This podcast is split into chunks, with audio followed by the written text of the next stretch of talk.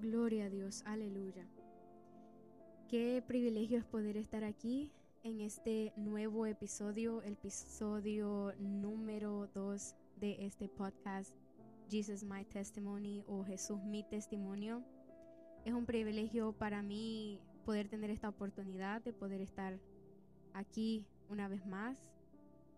Como antes lo he dicho, no estoy aquí porque puedo, sino porque Dios puede. Y hoy estoy contenta de poder tener un invitado, un joven esforzado que nos va a estar compartiendo su testimonio en este episodio. Y no voy a mencionar su nombre porque voy a dejar que él se introduzca. Y le doy las gracias por estar aquí, por tomarse este tiempo. Sé que será de mucha bendición para las almas. Así que aquí está mi invitado el día de hoy, así que presentate. Amén. Dios les bendiga. Dios te bendiga, Andrea. Amén. Mi nombre es Javier Durán. Me congrego en la iglesia Palabra Fe Santidad, donde pastorea mi pastor Constantino Cornejo. Y te quiero dar las gracias primeramente por esta oportunidad. Creo que es muy importante eh, hablar de lo que Jesús ha hecho en la vida de, de uno. Y muy contento por esta oportunidad y te agradezco mucho. Amén, gloria a Dios. Es un privilegio para nosotros, pues. Y qué bueno que, que hay jóvenes que quieren hablar de lo que Dios está haciendo en sus vidas. Y este es el tiempo de hablar. Sabemos que un testimonio puede impactar la vida de una manera bien tremenda. Así que no quiero seguir hablando más y quiero entregarte este tiempo. Eh, empecemos con una oración y que seas vos dirigiendo la oración Amén.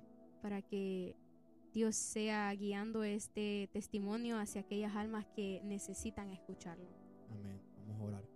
Padre, que estás en los cielos, te damos gracias por esta linda oportunidad que nos has regalado de poder estar aquí en esta hermosa hora para poder compartir, Señor, lo que tú has hecho en nuestras vidas.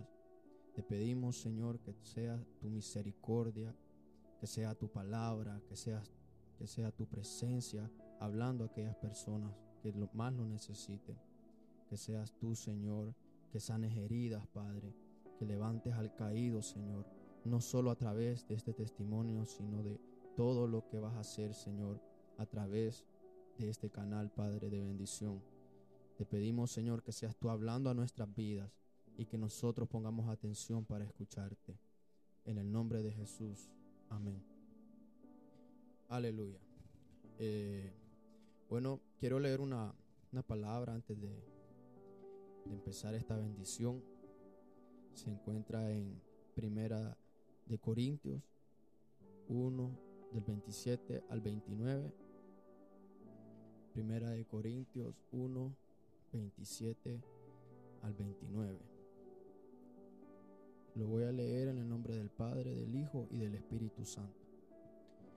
Sino que lo necio del mundo escogió Dios para avergonzar a los sabios, y lo débil del mundo escogió Dios para avergonzar a lo fuerte, y lo vil del mundo y lo menospreciado escogió Dios, y lo que no es para deshacer lo que es, a fin de que nadie se jacte en su presencia. Amén. Bueno, quiero empezar, ¿verdad? Eh, presentándome eh, de donde soy. Yo soy de Honduras, un pueblo que se llama Morazán, Lloro. Eh, tengo 23 años y, y ha sido una bendición, ¿verdad? Poder estar poder estar vivo y poder haber- y poder todavía tener la oportunidad de hablar sobre esto, de compartirlo, siempre será una bendición. Eh, yo eh, nací en Honduras, en ese pueblo nací, eh, pueblo humilde. Mi papá y mi mamá, gracias a Dios, tengo la oportunidad, pues, de, o tuve la oportunidad de que ellos se casaron, se casaron jóvenes y, y de, de ese matrimonio fui yo. Entonces tengo ese, esa bendición, pues, de, de poder saber de que, de que, que ellos en sí no, no es que me planearon, pero ya estaban eh, en un compromiso. Y a los cuatro meses mi mamá decidió venirse aquí a los Estados Unidos y, y, me traía a mí. Me vine con ella y mi papá se quedó en Honduras. Eh, pero llegamos aquí sanos y salvos. Y unos dos años después mi papá llegó. Me llegó a este país. Y me acuerdo que, que llegó él y, todo estaba bien en lo que recuerdo y en lo que me hablan. Es poco lo, lo que recuerdo. Pero me recuerdo una noche en específico que ellos tuvieron unos problemas y, y tuvieron sus, sus, su pelea, ¿verdad? Se pelearon y, y entonces desde ese entonces todo, pues mi papá se fue, tuvo que irse, se separaron. Entonces me empecé a, a, criar sin, sin papá. Eh, y mi mamá pues conoció a otro, a otro, a otro varón y, y, salió embarazada. A los cinco años, ella estaba, a los cinco años que yo tenía, ella salió embarazada y ella decidió irse a Honduras con, en su, con su embarazo y conmigo. O sea, se fue nos fuimos de vuelta para Honduras. Y ahí es donde introduzco a, mi amada abuela, que, que, siempre, ¿verdad? Eh, la mayoría de las abuelas están ahí siempre para uno. Eh, cuando llegamos allá a Honduras, nació mi hermano, mi segundo, mi, el, el segundo después de mí. Él nació. Y entonces cuando él nació, mi mamá por alguna, por, por la razón de que ¿verdad? Quería darnos una vida mejor. Hay decisiones que yo no, ¿verdad? No sé por qué decidieron nos decidimos ir, pero ella pues decidió dejarnos allá con mi abuela y se vino aquí a, a este país nuevamente para, para darnos una vida mejor. Y estuve allá con mi abuela viviendo cinco años, desde mis cinco hasta mis nueve años por ahí. Y fue una bendición poder haber compartido con ella, porque desde pequeño también mi mamá me llevaba a la iglesia, básicamente. Pero con mi abuela fue que en realidad yo, como ya tenía uso de razón, me acuerdo bien que íbamos a la iglesia, que me llevaba a la escuela dominical, que ella siempre me inculcaba, ¿verdad?, la palabra. Y y entonces yo, yo, yo me crecí en ese ambiente.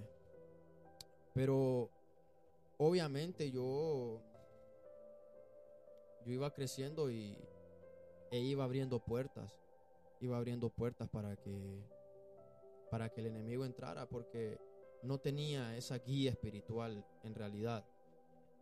Mi abuela me aconsejaba y todo, pero es difícil cuando no tenés a, alguien que de verdad te enseñe, alguien que de verdad eh, te muestre por qué camino caminar. Y como solo era ella, pues yo, digamos que yo era mimado, que yo era mimado, que mi abuela pues, pues lo, era, lo éramos todo para mi abuela, nosotros dos. Y, y nos faltaba esa mano dura. Entonces me acuerdo en la, en la escuela que me acuerdo cuando empezaba a decir malas palabras, cuando empezábamos a hablar de cosas sobre, sobre el sexo, sobre drogas. Y eso que no, en realidad no, nunca yo hice nada de eso, pero para yo eh, caer bien,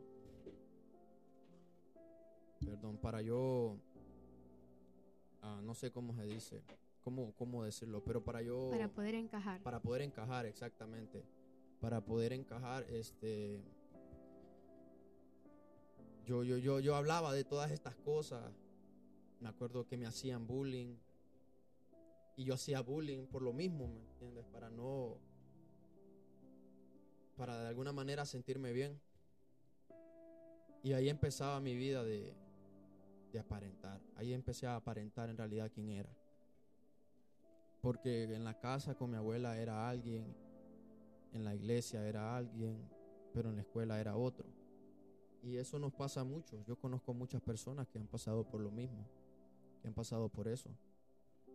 El rechazo desde niño, eh, las puertas abiertas a la pornografía, las puertas abiertas, ¿verdad? Esas conversaciones.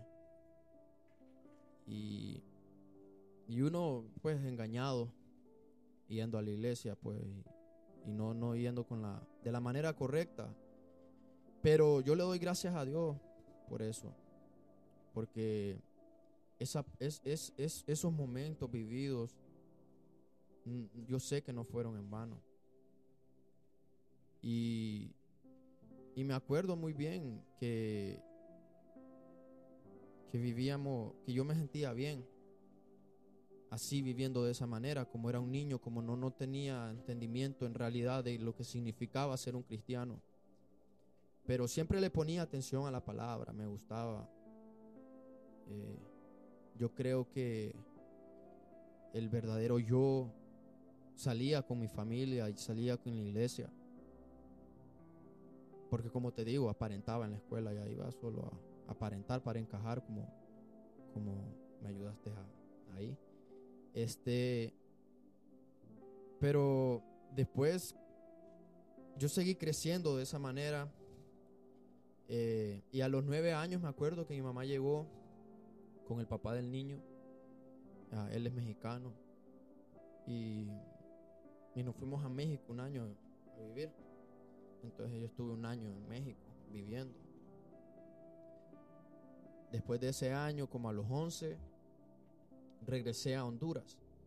Después de muchos traumas, eh, maltratos físicos, mentales. Y me acuerdo que, que ahí, en realidad, ahí, ya entrando al, a la adolescencia, eh, yo ya iba, ya iba dando señales.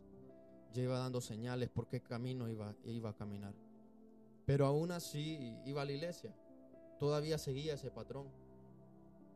Me estaba engañando yo mismo todavía. Me acuerdo que yo buscaba en esos celulares, vos sabés esos celulares los pequeños que solo tienen letras, que tienen números y letras. Yo me acuerdo que en esos celulares yo intentaba buscar pornografía. De, por eso te digo, ya, ya, ya estaba dando señales, porque yo nunca tuve un celular allá en Honduras, el celular de mi abuela. Me acuerdo que ya empezaba a robarle a mi abuela para robarle dinero para ir a solo no para hacer ni nada malo, solo para ir a comprar, pero ya era robar. Ya le estaba yo, ya estaba robando. Me acuerdo que yo les acaba de, de un closet que tenía, ya, ya, la, ya la tenía vigiada, ya sabía dónde tenía el dinero. Me acuerdo que yo le agarraba la llave y, y, e iba y les sacaba dinero.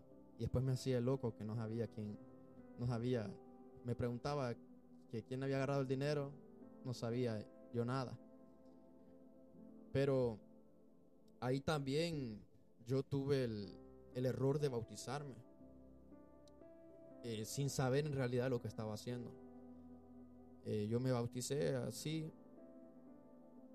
Ah, como te digo, siempre ponía atención y todo, y era bonito, me sentía bonito en las alabanzas, me gustaba cómo tocaban las alabanzas, lo que decía, todo, pues era, era bonito para mí.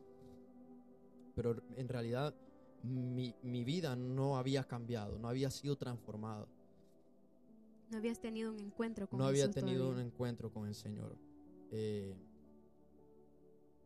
y mi familia, parte de mi familia, la mayoría van a la iglesia. Y, y me acuerdo pues que no solamente yo seguía ejemplos también. Y, allá en Honduras ese es un problema que, hay mucha, eh, está peligrando eso del libertinaje, de vivir como uno quiere y, e ir a la iglesia. Pero me, me, salió la oportunidad de, de, venirme a este país a los 13 años eh, con mi mamá. Ya tenía una, ya tenía una hermanita que era Valentina. Ya tenía mi hermana. y tenía otro hermano, o sea, ya tenía tres hermanos.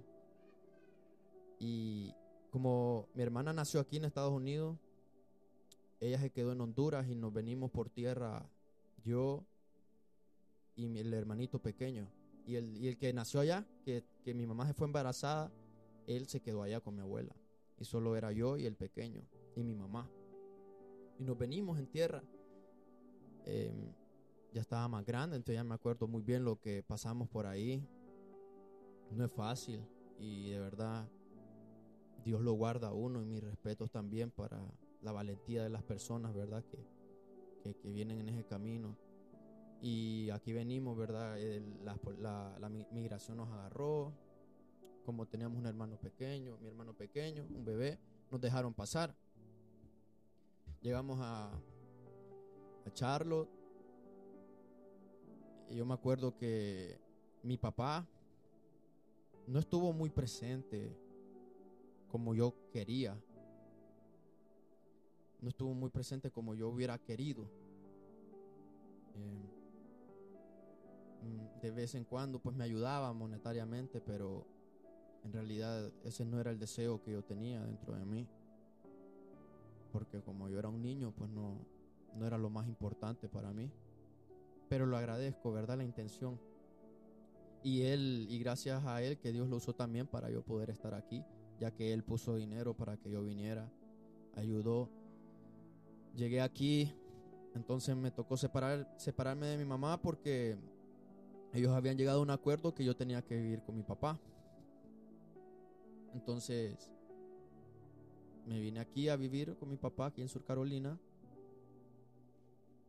Y mi mamá y mis hermanos se quedaron allá en mi hermano se quedaron allá en Charlotte. Y aquí le agradezco esto a mi papá. Aquí yo todavía llegué, pero no, no tenía mucho o sea, no tenía mucho ese apego con mi papá. Lo amaba, sí lo amaba, pero no era muy fuerte. Y tenía, ¿verdad?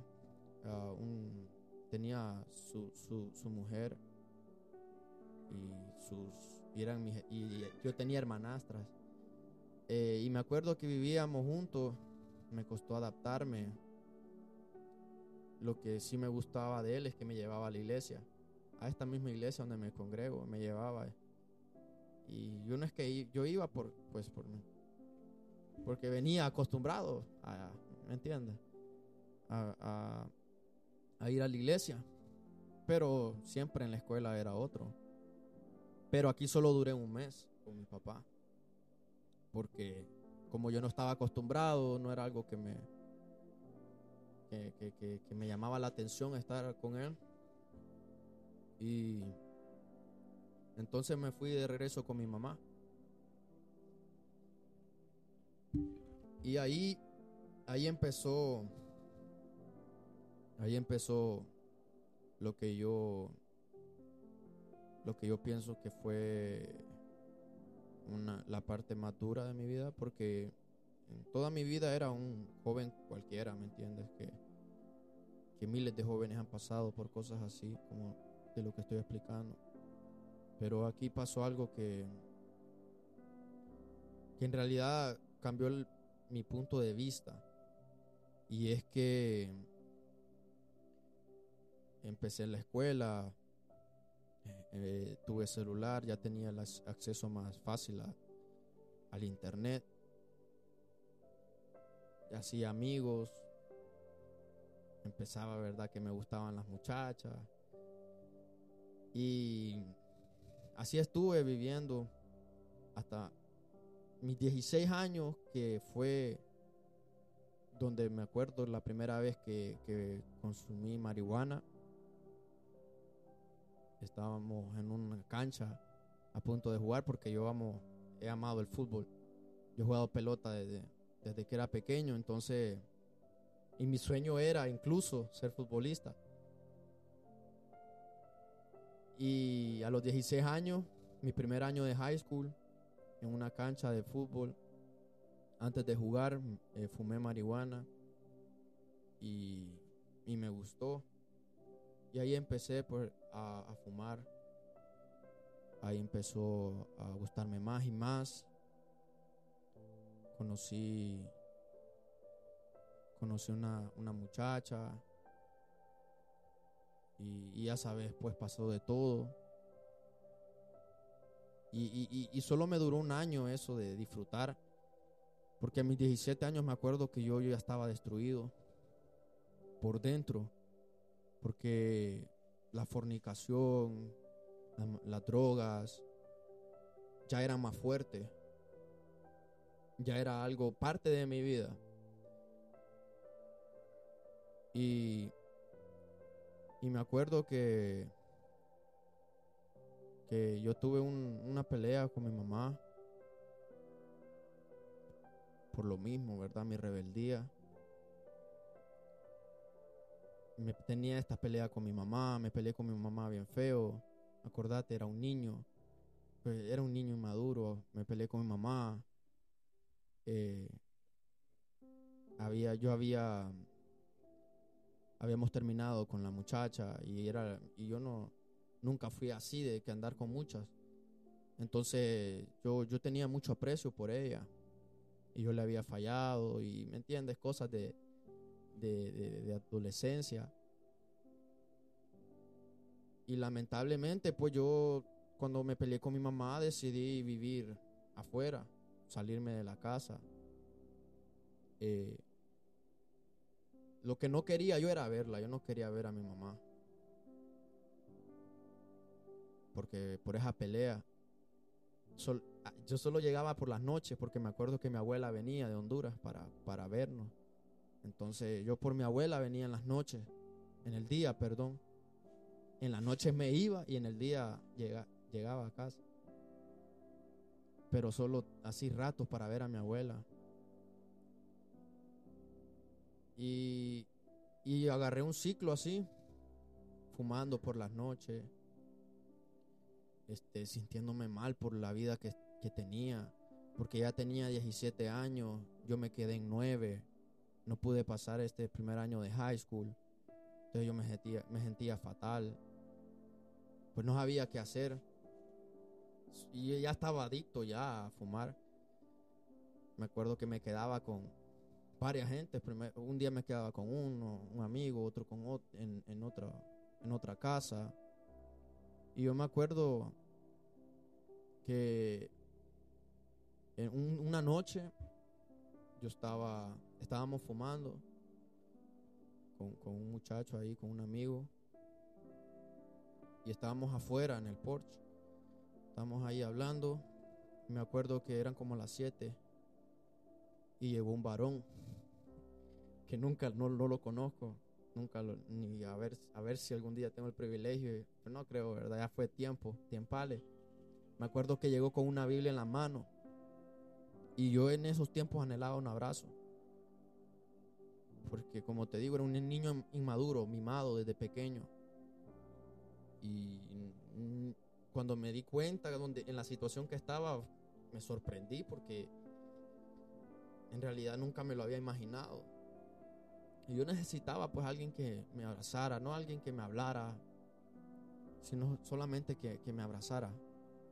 ¿Y cómo le voy a decir eso a los muchachos con los que andaba? Pues porque no era algo, no era algo con que, yo me sentía bien compartir con ellos. Y yo me acuerdo que yo con ellos grababa música, eh, porque me ha gustado rapear. Me, gustaba rapear, entonces grabábamos música y, y yo grababa música de depresión, de, tristeza, de todo eso. Y, y me acuerdo esa noche, yo creo que después de haber grabado, eh, nos, nos, sentamos afuera y, y llegó este varón con la Biblia y nos empezó a hablar de la palabra.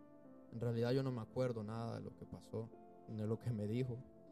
Pero me acuerdo, pues imagínate, yo sabía de la palabra. Y yo sabía que el Señor me estaba hablando en ese momento. Yo sé, que yo sé que yo sabía que el Señor me estaba hablando en ese momento. Porque uno sabe cuando Dios le está hablando. Solamente que uno a veces se hace loco que, o ignora. Y yo me acuerdo solo a ver, yo solo me callaba y lo escuchaba. Y al final, pues, me hizo la pregunta si quería recibir a Cristo. Yo le dije que no, que no me sentía preparado. Como tenemos por costumbre. Como tenemos por costumbre, así es. La, la, la famosa palabra, no estoy preparado. Pues le puse esa excusa, ¿verdad? Y porque yo pensaba que yo tenía que llegar perfecto al Señor. Porque yo pensaba que yo tenía que llegar limpio al Señor. No sucio. Y yo en ese momento estaba sucio, que habían veces que, que ni siquiera me bañaba, pues yo andaba todo sucio, apestaba, droga, todo eso. O sea, no me sentía merecedor de, de, caminar o de ir a, la iglesia. Siempre lo respetado, obviamente, siempre. incluso cuando tenía pensamientos de, de quitarme la vida, lo que me ayudó fue tener la palabra en mi mente. Saber que si yo me suicidaba, yo me iba a ir al infierno. Y, y entonces al final de, de que habló, pues yo le dije que no. Y, entonces me acuerdo que el brother me dijo, está bien, me, me acuerdo que le preguntó al muchacho con el que estaba y si le podía dar un abrazo. Y él, le, y él, yo estoy seguro que él le dijo que no. Y me preguntó a mí que si me podía dar un abrazo y yo lo quedé viendo y le dije que sí. Y me acuerdo que cuando me dio ese abrazo que tanto necesitaba, eh, no, no, no, no hay palabras, no, puedo describir lo que sentí, porque fue una, experiencia bonita, porque yo lo necesitaba y el Señor sabía que lo necesitaba. Y me dio ese abrazo y lo, que quiero llegar a decirte con eso es que el Señor probablemente tú piensas que, que estás solo o que no te mira, pero el Señor está ahí. Es como ese pasaje de la Biblia donde dice que cuando estabas debajo del, del el palo de Mm, higos, Sí, yo te miré, le dijo yo te miré. Así exactamente. Uno se queja mucho, mucho. Uno se queja mucho a veces. Pero uno, porque uno toma la decisión de estar como está. Porque ahí está el Señor, te está, el Señor te está viendo, el Señor te está esperando, te, te habla. Y yo decidí solamente, ¿verdad?, recibir el abrazo del Señor, pero no quise dar nada. Y seguí en mi vida. Después de eso, me acuerdo que me metía a, a vecindarios peligrosos, a, a, conseguir drogas. Y me acuerdo que yo caminaba en, la, en las noches por, por, por, las calles principales ahí de la South Boulevard. Vos sabés de que hablo, allá donde pasa el tren. Ahí pasaba yo todas las madrugadas, yo solo, caminando de aquí para allá. Aquí. Oh, que no tengo donde dormir, voy a, voy a buscar allá donde aquel amigo allá. Y me iba ahí en los trenes. Me acuerdo que me pasaban cosas raras. Yo me acuerdo una vez que yo iba caminando, subiendo al tren y miré para la derecha un gran búho ahí enfrente de mí. En los trenes me acuerdo que me hablaban, me decían que me querían matar. Yo no lo conocía, aún me acuerdo uno en silla de ruedas que me estaba gritando, me estaba insultando y yo ahí haciendo nada. Y como te digo, un niño, pues, o sea, no, no, no, no, no tenía idea de lo que estaba pasando. Y así, así crecí. De los 17, pasé así los 17 años, según yo disfrutando mi vida, cuando en realidad la estaba desperdiciando. Porque no seguí estudiando. Eh, por no seguí estudiando el segundo año que me quedé. Así, así me quedé, así, sin, sin estudiar ese año.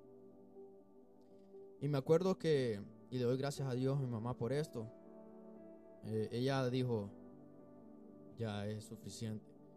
Le tuvo que hablar a mi papá que me fuera a traer, porque ya no, por, para que ya me pusiera vivo yo. Me acuerdo, una vez que llegué a la casa, me fueron a traer. Yo andaba bien drogado. Llegué a la casa y ahí estaban todos hablando. Y pues a ver, un, gran revolú solo por mí. Yo ni me acuerdo de lo que estaban diciendo. Yo, yo solo me acuerdo que estaba con los ojitos así, que estaba viéndolos a todos, ni sabía qué estaba pasando. Mi mamá empezó ahí a, porque yo dejé mis cosas ahí, empezó a tirar todo en la maleta, a poner todo en la maleta y, y de la nada ya estaba en el carro de mi papá, ya iba de camino aquí a Sur Carolina. Y pues ahí, ahí, ahí mejoré, la verdad. Eh, ya no loqueaba tanto, ya no salía mucho. Seguía fumando a espalda de ellos, ¿verdad? Pero, pero ya, ya no salía mucho. Empecé a estudiar, tenía 18 años y seguía en el 9. Y, y ahí, aquí estudié en, en Sur Carolina. Conocí varias gente, bonito todo. Yo me sentía ya, ya, mi confidence. ¿Cómo se dice? Mi ¿Cómo se dice confidence, Andrea? Ayúdame. ¿Cómo se dice? Santo Dios. ¿Cómo se dice? Hay alguien de seguro escuchando ahorita, alguien que me está, está gritándolo. Confidence. Eh, tenía autoestima, puede ser, ¿no? Mi autoestima ya, ya había crecido. Tu confianza. Mi confianza, ya confiaba en mí, ya. O sea, ya me sentía, ya como ya estaba 18 años, ya me creía el muy, muy, que, que aquí, que allá. Eh, y así pasaba la vida, así, así vivía esos tiempos aquí fumando y lo mismo de siempre, pasando cosas, eh, faltándole el respeto a la gente porque yo era bien orgulloso, yo era bien orgulloso, me gustaba discutir, siempre tener la razón. Y sentía que yo iba por el camino correcto. Me quise meter al a jugar fútbol aquí en Sur Carolina, pero ya tenía 18 y en 9 no tenía nada de créditos. Entonces no me dejaron jugar. Yo me acuerdo que lloré ese día, que me dijeron, porque ya estaba entrenando, me dijeron, no puedes jugar. Porque esto, esto y esto. Y ahí empecé a recordarme las consecuencias de no haber estudiado. Porque en realidad, como te digo, en serio, en serio, en serio, mi sueño era ser futbolista. Ese era, ese era mi sueño, eso era lo que yo quería hacer. Yo no tenía nada planeado, nada de que trabajar, no, porque ya toda, yo miraba a todos trabajando, yo no quería trabajar. No porque solamente era a Aragán, sino porque me encanta, me encanta el fútbol. O sea, el fútbol siempre ha sido desde pequeño mi pasión. Entonces, yo quería ser futbolista y me acuerdo que ese día me dijeron, o sea, en, en en pocas palabras me dijeron, tu sueño se ha acabado. Por lo menos para querer jugar college o, o cosas así. Entonces, pues ya dije, ya, ¿qué importa la escuela? Básicamente solo iba a la escuela para poder tener una oportunidad de hacer eso. Y ya empecé a, a seguir fumando, ya empecé a faltar a clases. Mi madurez nuevamente otra vez mostrándose. Y pues no pasé ese año tampoco. Entonces yo estuve tres años en el 9, nunca pasé. Por mis decisiones, no por las decisiones de alguien más. No, no por la, porque alguien más me dañó, no porque alguien más me hirió, por mis propias decisiones, mis propias consecuencias me llevaron a esto. A no, a no poder haber aprovechado ese tiempo.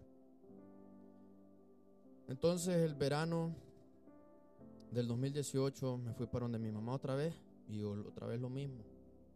A empezar a loquear, no había aprendido, yo empecé a loquear, empecé a buscar empecé a ir a fiestas. No me, nunca me gustó la fiesta, pero para ir a loquear, para ir a conseguir drogas, alcohol.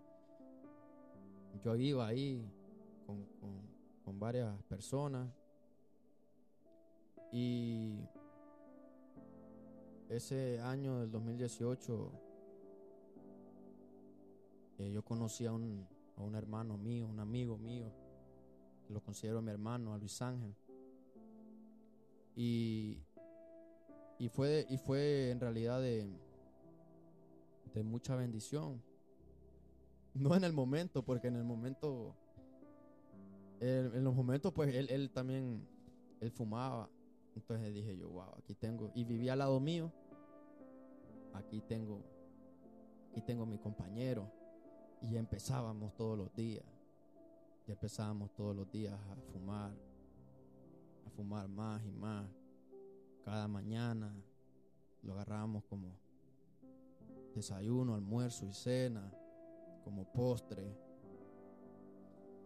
Todo, todos los días a fumar, esa era mi vida. No trabajaba, era un pago prácticamente, que solamente se dedicaba a fumar. Se dedicaba, se dedicaba solamente a vivir en sus sentimientos y emociones. Porque sí me sentía mal, sí había un espíritu de depresión, de suicidio, de no querer vivir más. Pero no hay excusa. Creo que sí, sí es una cosa seria. Es una cosa seria la depresión, el suicidio. Y, y en ese momento yo pues estaba muy, muy, muy enfocado en eso. Me acuerdo que yo lloraba todos los días, ni siquiera sabía por qué. Me acuerdo que para mi cumpleaños yo no salía del cuarto, dormía toda la noche, dormía todo el día, no comía, solo, solo, solo vivía por vivir, no tenía ningún sentido mi vida, ningún propósito.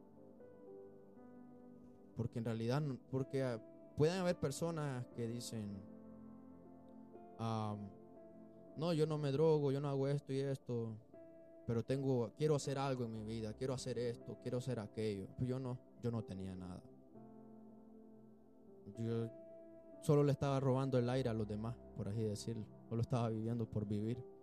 No habías encontrado tu propósito. Nada, ni nada. Yo no sabía lo que iba a hacer, no tenía idea. Estaba cero. En realidad, en realidad, y solo me dedicaba a fumar. Y me acuerdo una noche una noche muy especial a los comienzos del 2019. Me acuerdo que ya el Señor estaba tratando en mi vida. Eh, y me acuerdo muy bien. Y es algo muy... Es un tema muy controversial, Andrea. Lo de la música. Porque para ese tiempo, no sé si conoce a Alejandro Almighty. Sí. Ese tipo, y no, no, toque de la música, imagínate, si toco la música también me extiendo, yo, yo escuchaba a toda esa gente. Eh, yo empecé el, ahí en Charlo, eh, cuando salió toda esa gente, ¿verdad? La que se hizo famosa, yo fui uno de los primeros que escuchó a esos tipos porque yo ponía ahí en, en YouTube, ponía ahí, buscaba canciones y todas esas canciones, aunque no creas, también me influenciaban en mi vida. Pero lo que te quiero decir es que ese muchacho, Mayri, que oramos por él, ¿verdad? Siempre. Ese muchacho, cuando él se convirtió, ya era ya una espinita en el corazón. Porque yo le escuchaba y me gustaba su música. Y yo miraba sus mensajes que cambiaban, sus videos, la forma de, de ser, porque yo sabía cómo él era. Y de repente ver ese cambio me impactó. Almighty se convirtió a Cristo. Se convirtió a Cristo. Él, de verdad, de verdad, de verdad, de verdad, yo sí sentí y yo sí puedo decir que él se convirtió en los primeros meses o el primer año él estaba, yo lo miraba y, y, eso, lo que te quiero decir es que eso, ese ejemplo de que lo que a él le pasó, me impulsó a mí a decir, wow, qué bueno es Dios. Tal vez ahí está mi solución, tal vez ahí, ahí puedo encontrar algo. Pero yo me sentía mal porque yo pensaba que yo solo iba a buscar de Dios por mi propia conveniencia. Ah, no, pero yo solamente quiero buscar de Dios porque porque quiero encontrar qué hacer, como que era mi segunda opción. Entonces no lo tenía tan claro en mi mente, pero sí fue un ejemplo. Incluso él sacó música cristiana, secular, cristiana, y, y yo las escuchaba y eran, y eran, y era palabra de Dios. Y de alguna u otra manera eso me impulsaba a, querer cambiar mi vida. Me acuerdo que yo empezaba a poner mensajes positivos ya en las redes, porque algo que me pasó también demasiado es que quería llamar la atención de alguien. Por mi propia depresión, por mi propio suicidio. Eh, perdón, el espíritu de suicidio, el espíritu de depresión, por todo eso yo quería llamar la atención de alguien. Que alguien me preguntara cómo está, que alguien me, que, alguien me diera un consejo, porque yo no, no, no, sabía nada de la vida, no sabía qué hacer. Y, hay, y hubieron varias personas que lo hicieron. Y le doy gracias a Dios por esas personas. Eh, hay algunas personas incluso que me hablaban de Dios, sin ellos ser cristianos, pero, ¿me entiendes? Eh, quisieron ayudar.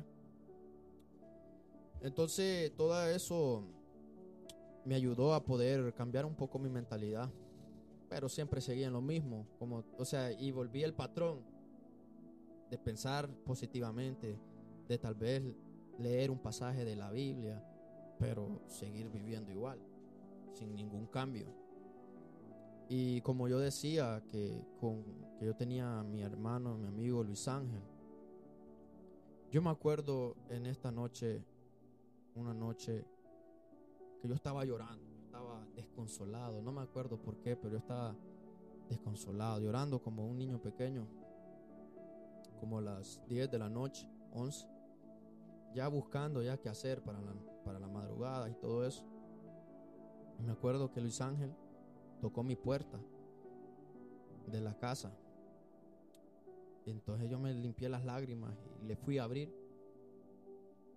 Y cuando lo miro, mm, lo primero que miro es la sonrisa, porque él tiene una sonrisa peculiar.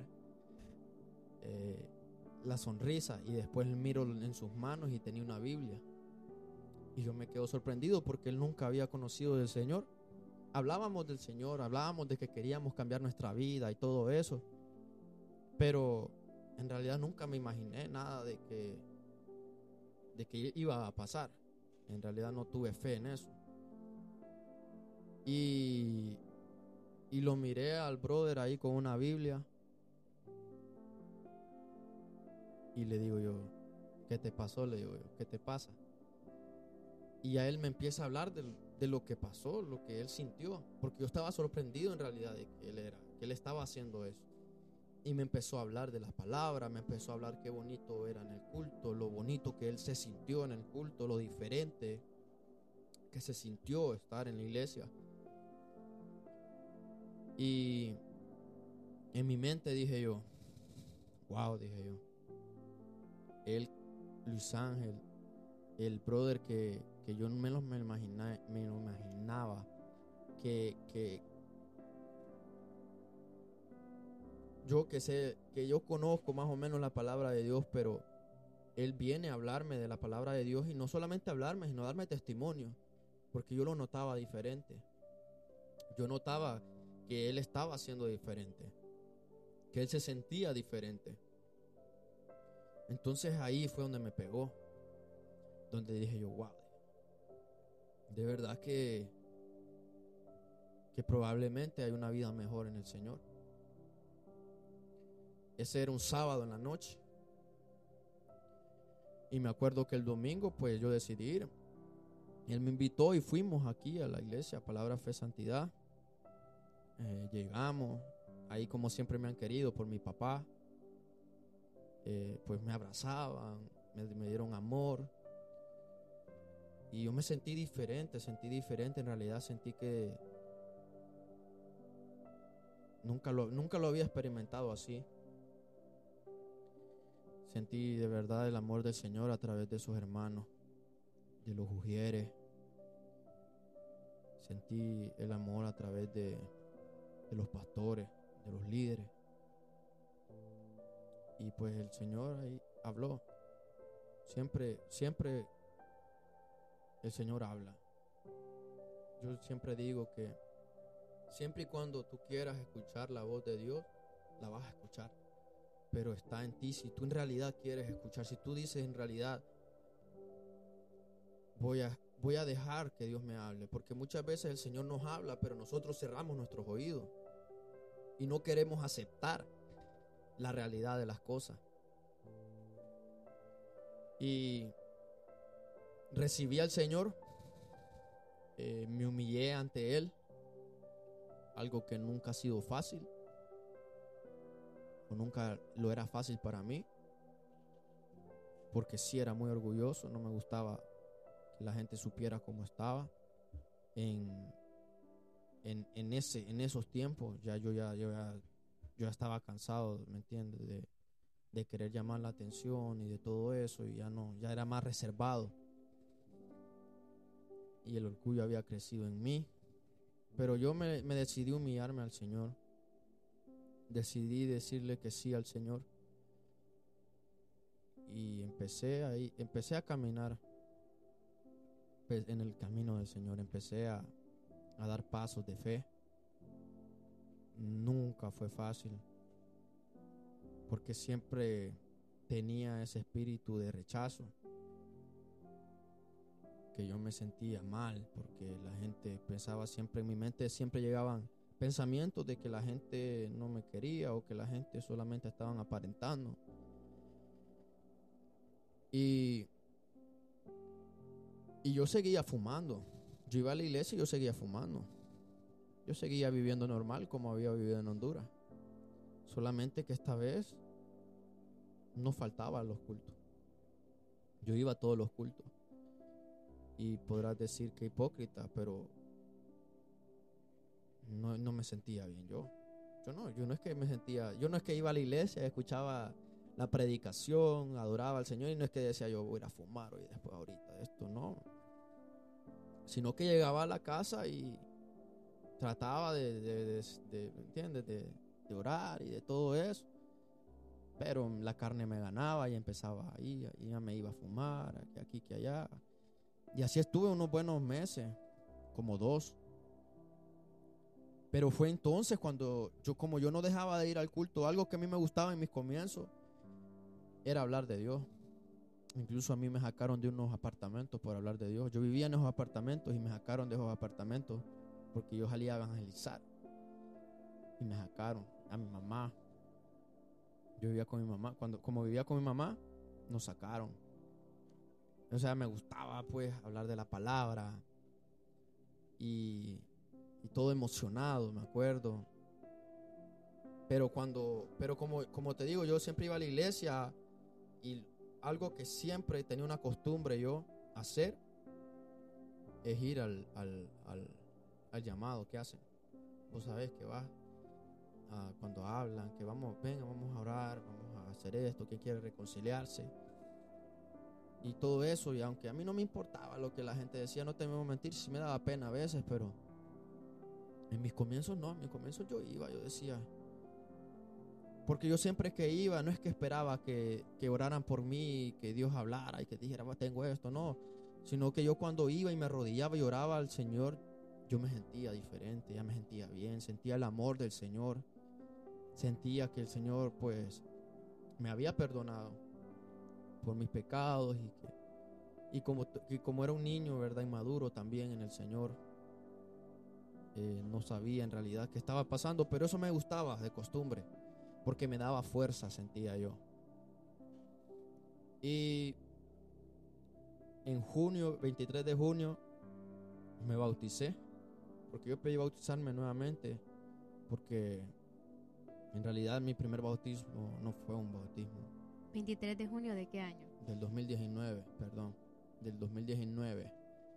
Ese mismo, ese mismo año, los comienzos para marzo, eh, hace, recibí al Señor y en junio ya estaba bautizando. Y me bauticé.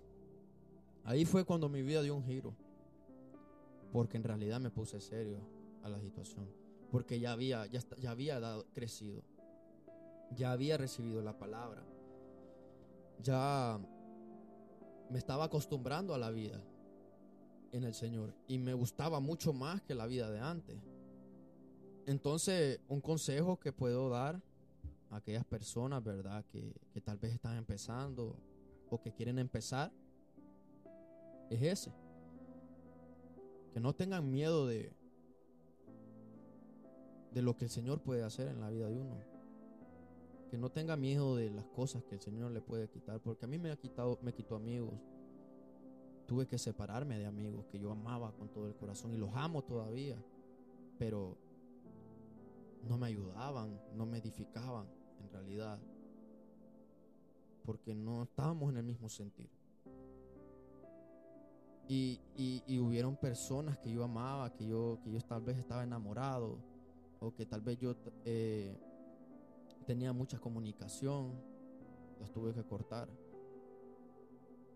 El Señor me, me hizo que yo quitara de todo eso y que me separara para Él. Y no, no, no, no, no, no hay que tener miedo de lo que el Señor puede hacer. Siempre hay que seguir adelante, siempre ir a la iglesia es muy bueno, siempre recibir la palabra. Dice la palabra de Dios que por, por oír la palabra uno crece la fe. Por el oír viene la fe. Por, por, por el oír viene la fe. O sea, por el estar oyendo la palabra uno tiene más fe y más fe y más fe. Porque si uno no, pues si uno no hace el esfuerzo, uno se queda, se queda estancado. Y ahí es donde no podemos seguir adelante.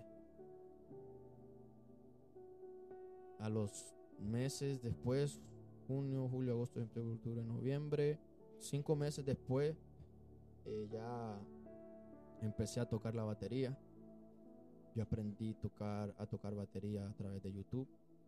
Me ponía ahí con las manos a tocar.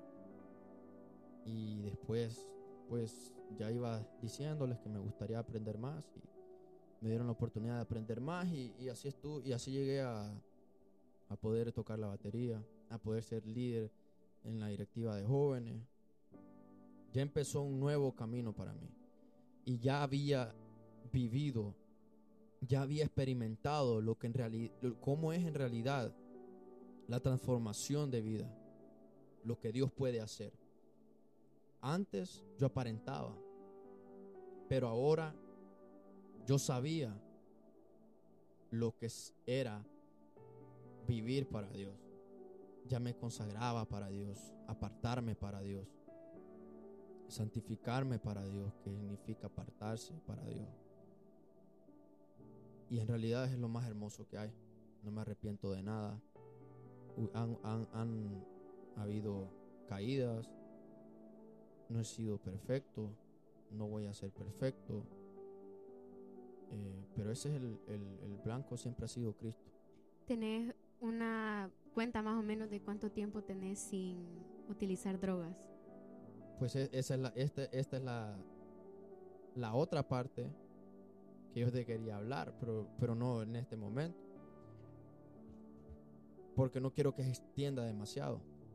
Pero yo tuve un, rapidito te, te voy a tocar esto, yo tuve una, estuve perseverando dos años, 2019, 20, 21.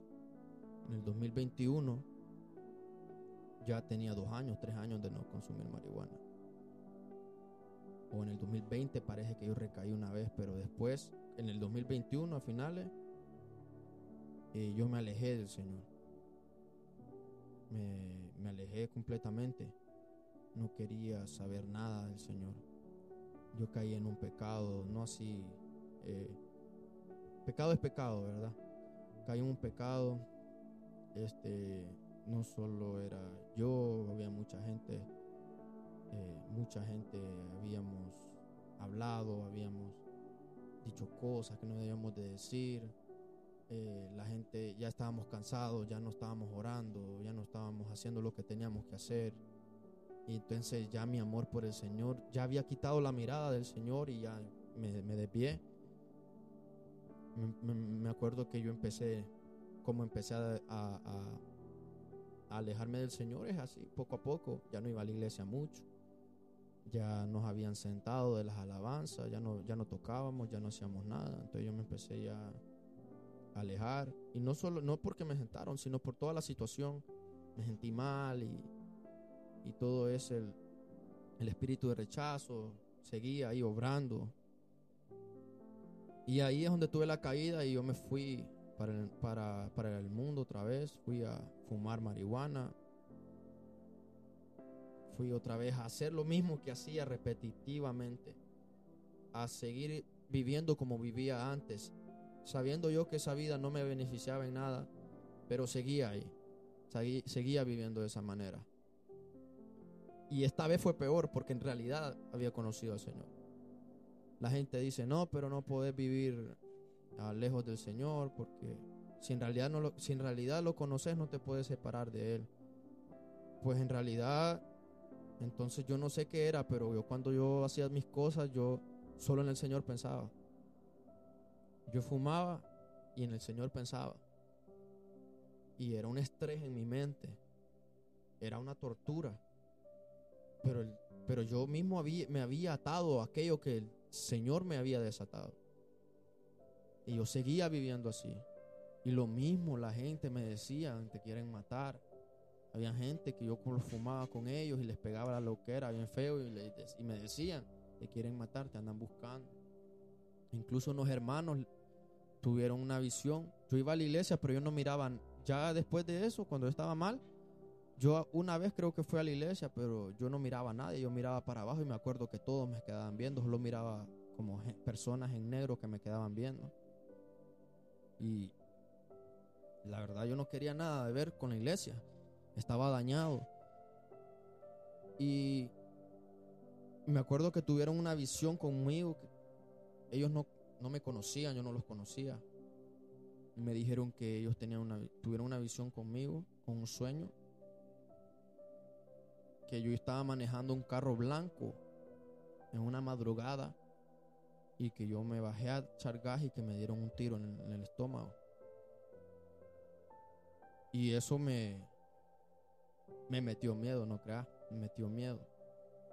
Pero yo dije, ya no voy a salir. Entonces, ese era mi, ese, ese, esa fue mi respuesta. Ah, bueno, entonces ya no voy a salir. Yo me acuerdo una madrugada, me dijeron, vamos a meter gas, que no sé qué. No, vos anda vos, le dije yo. Yo no voy a ir por lo mismo. Pero viví así unos tres meses o dos meses. Como cualquiera que vive afuera. Porque ahora hay mucha gente que conoce al Señor, que no tiene excusa. Que sabe que el Señor ha estado que obró una vez en su vida y uno lo tiene en pensamiento, pero lo trata de ignorar. Y solo trabajaba, fumaba, trabajaba, fumaba, trabajaba, fumaba. Esa era mi vida cotidiana. Pero una noche yo compré mucha marihuana, me acuerdo. Pero yo andaba con dos, dos, dos personas que eran mis amigos y que son mis amigos, que los aprecio mucho. Este, y, esta, y yo les dije, eh, les voy a dejar esto yo ya me sentía vacío, ya me sentía ya asqueado, ya no quería, ya, no sé. Yo no tenía idea de lo que quería, pero yo ya no sentía, yo sentía una desesperación en mí. Y yo les dije, tengan todo esto, ahí hagan ustedes lo que quieran. Y yo me fui para adentro, yo vivía en una traila y yo dormía en la sala. Aquí había un cuarto en una esquina y en la otra esquina había otro. Y cada quien, gente diferente, en su mundo, música y aquí, que allá yo solo en el, aquí en, la, en el mueble solo yo en silencio.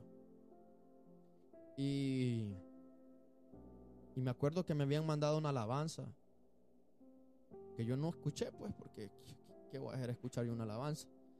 Pero en ese, en ese momento dije, voy a poner esta alabanza que me mandaron. Puse la alabanza y me, y me arrodillé y empecé a decirle al Señor que ya no quería seguir viviendo así, que me perdonara y que, que rompiera las cadenas y empecé a hablar con el Señor. Y esa alabanza se trataba de eso. Esa alabanza se trataba de que el Señor te estaba hablando, que el Señor te está hablando. o sea, el Señor hablaba a través de esa alabanza. El Señor en una parte dice, mira hacia arriba. Y yo miraba hacia arriba. Y, y decía la alabanza, empieza a adorar. Las cadenas van a caer. Las cadenas van a ser rotas. Los demonios se van a ir. Y yo empecé, yo empecé a clamarle al Señor, yo empecé a adorar, a pedirle perdón. Y yo me acuerdo que en, en, en, esa, en esa noche yo fui libre de algo. Esa noche yo fui libre de algo. Me pasó algo que nunca me había pasado. Fui libre para la gloria del Señor. Y yo pensé que era de la droga. Pero cuando en realidad cuando yo fui a la iglesia, yo ya podía ver a la gente a los ojos. Y entonces el Señor me dijo, no era la droga, sino que te sané el corazón.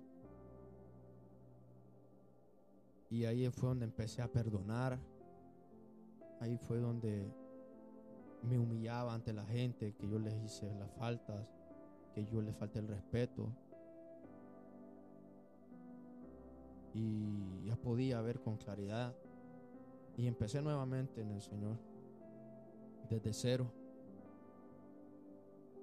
Y fue una parte de mi vida que no, no entendía por qué me había pasado. Y el Señor me sanó. Esa vez me sanó del corazón.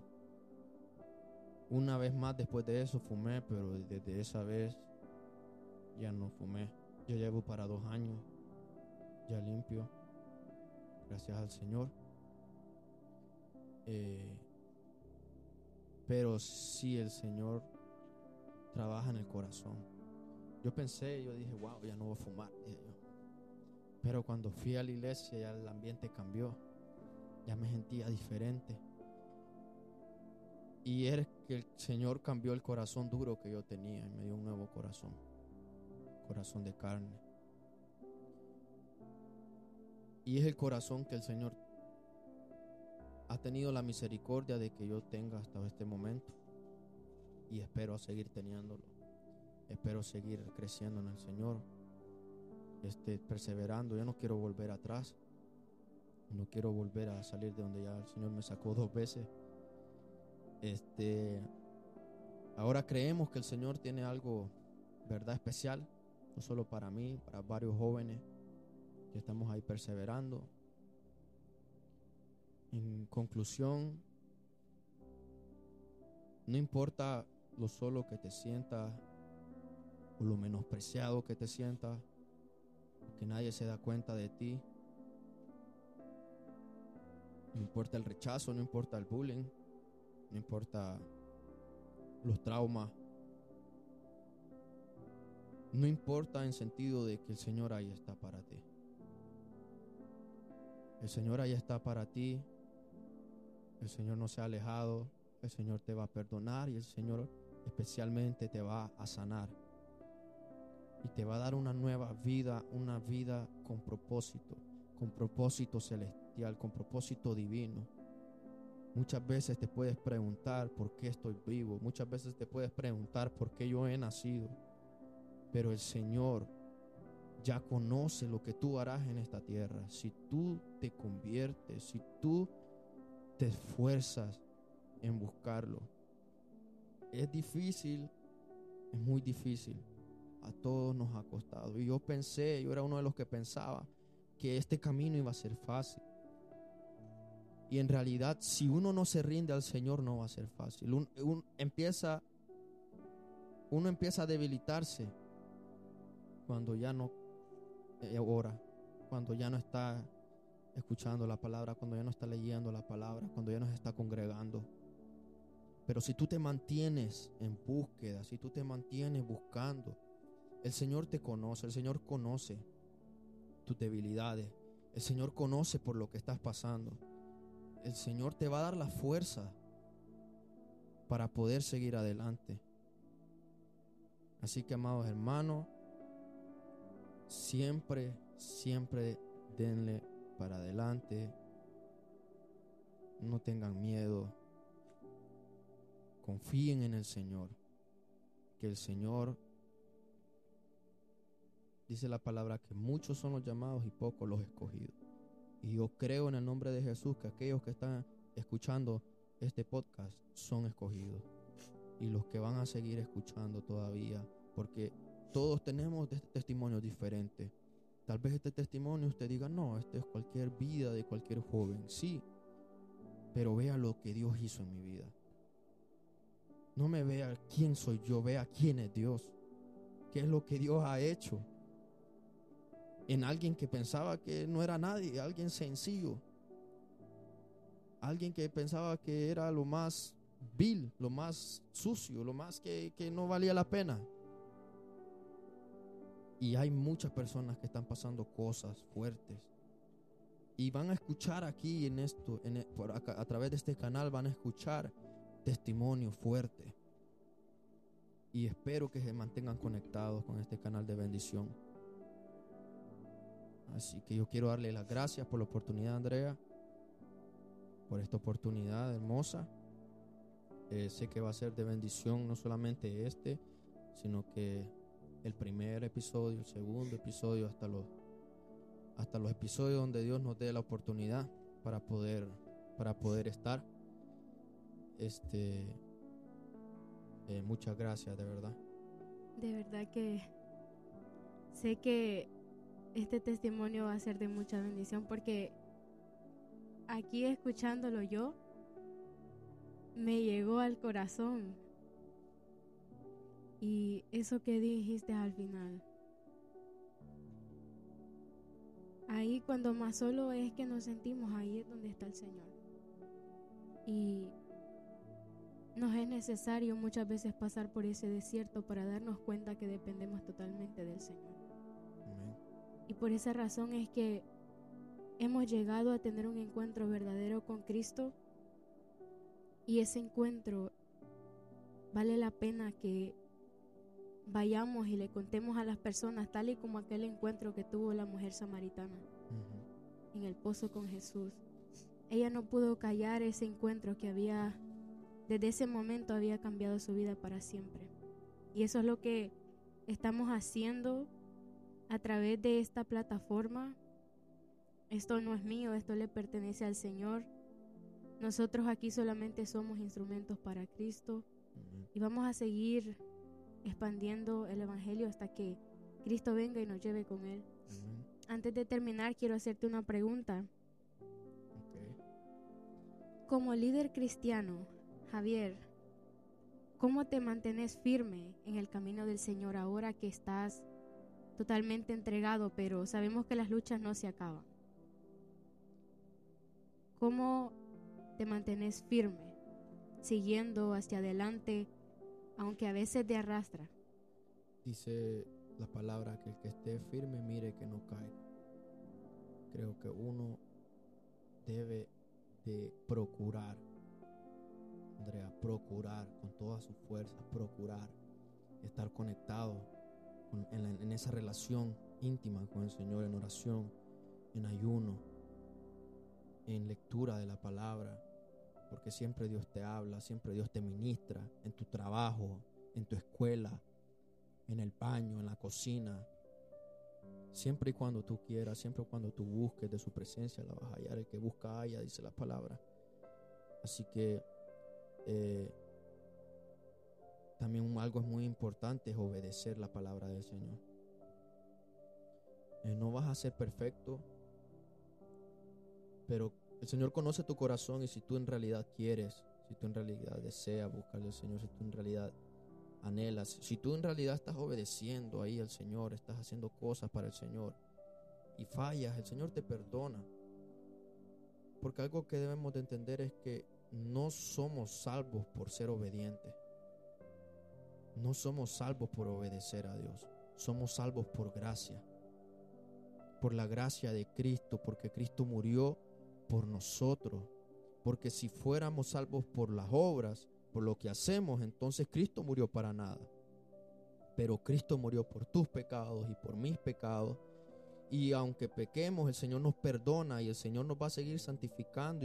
Y, siempre y cuando nosotros procuremos ya no seguir en lo mismo, el Señor nos va a ayudar a poder cambiar.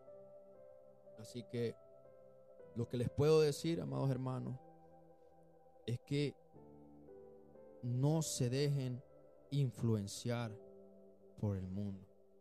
Sigan el camino del Señor. Siempre la mirada en las cosas de arriba. No se desvíen por nada. Miren las cosas de arriba. Estudien la palabra y oren y ayunen y vigilen. Todos necesitamos hacer esto para poder seguir en el Señor. Andrea, yo no soy mi testimonio. Jesús es mi testimonio. Gloria a Dios. santo. Esa, esa sí es un, un ending merecedor, merecedor de ser un, un final de un, de un episodio. Amén. Wow, Dios mío. Gracias Señor por esta oportunidad. Yo sé que esto va a llegar a los oídos que necesitan escuchar. Y yo me sentí identificada, aunque mi testimonio es diferente, pero me, puede, me pude identificar en muchas cosas. Eso es lo que nos une, Cristo. Amén. Así que gracias Javier por haber estado en este episodio. Gracias por haber tomado tiempo para poder estar aquí. Que el Señor te siga bendiciendo. Amén. Sos un ejemplo. Fuiste un ejemplo para mí. Nunca te Gloria lo a había dicho, pero cuando yo llegué también a la iglesia fuiste un ejemplo para mí. Vos y, y otros jóvenes que están en la iglesia. Y le doy gracias a Dios porque nunca pensé que Dios iba a hacer lo que está haciendo a través de, de esta plataforma, pero Dios hace como a Él le place. Amén. Sí, Así es. que así termino aquí. Eh, jóvenes que me escuchan, audiencia, hermanos, amigos que me escuchan, sigan en sintonía, vienen aún más testimonios de jóvenes que han sido impactados por ese encuentro con Jesús, que así como Javier y yo hemos tenido, también ellos han tenido. Y sigamos hacia adelante, Cristo viene pronto, el tiempo es corto y se acaba. Amén. Así que